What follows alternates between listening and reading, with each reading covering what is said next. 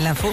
Sur Nostalgie, l'info qui va bien. Bah oui, et c'est la bonne nouvelle du jour, la journée internationale du disco. Philippe, c'est Nostalgie qui l'a décrété il y a quelques années. Ouais, carrément, ouais. Et ouais, et euh, bah maintenant on le fait partout dans le monde. Ça c'est génial. On le disait tout à l'heure, Céron euh, bah, choisit la musique toute la journée sur Nostalgie et il viendra euh, mixer ce soir à minuit en live. Euh, Soyez là. Et puis si vous êtes vraiment fan de disco, bah je vous ai trouvé the spectacle. Euh, the. Il s'appelle. Merci. Hein. Écoute, euh, on sort du Covid t'en envoies 2 litres là.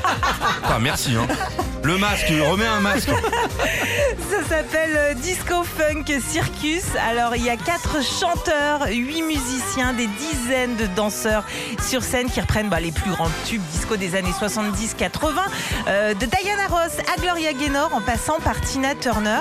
Franchement, les décors sont magnifiques, Ah ouais. tout, euh, euh, les, les costumes, c'est un spectacle immersif en plus. C'est-à-dire que bah, à tout moment, on peut venir vous chercher comme ça dans le public pour participer, pour Ah. danser, pour chanter. Oui, d'accord. ok. Moi, je garde les fringues, moi. je- Alors si vous êtes euh, sur Paris ou en tout cas euh, passage dans la capitale, ça se passera au Folies Bergères à partir de l'automne prochain.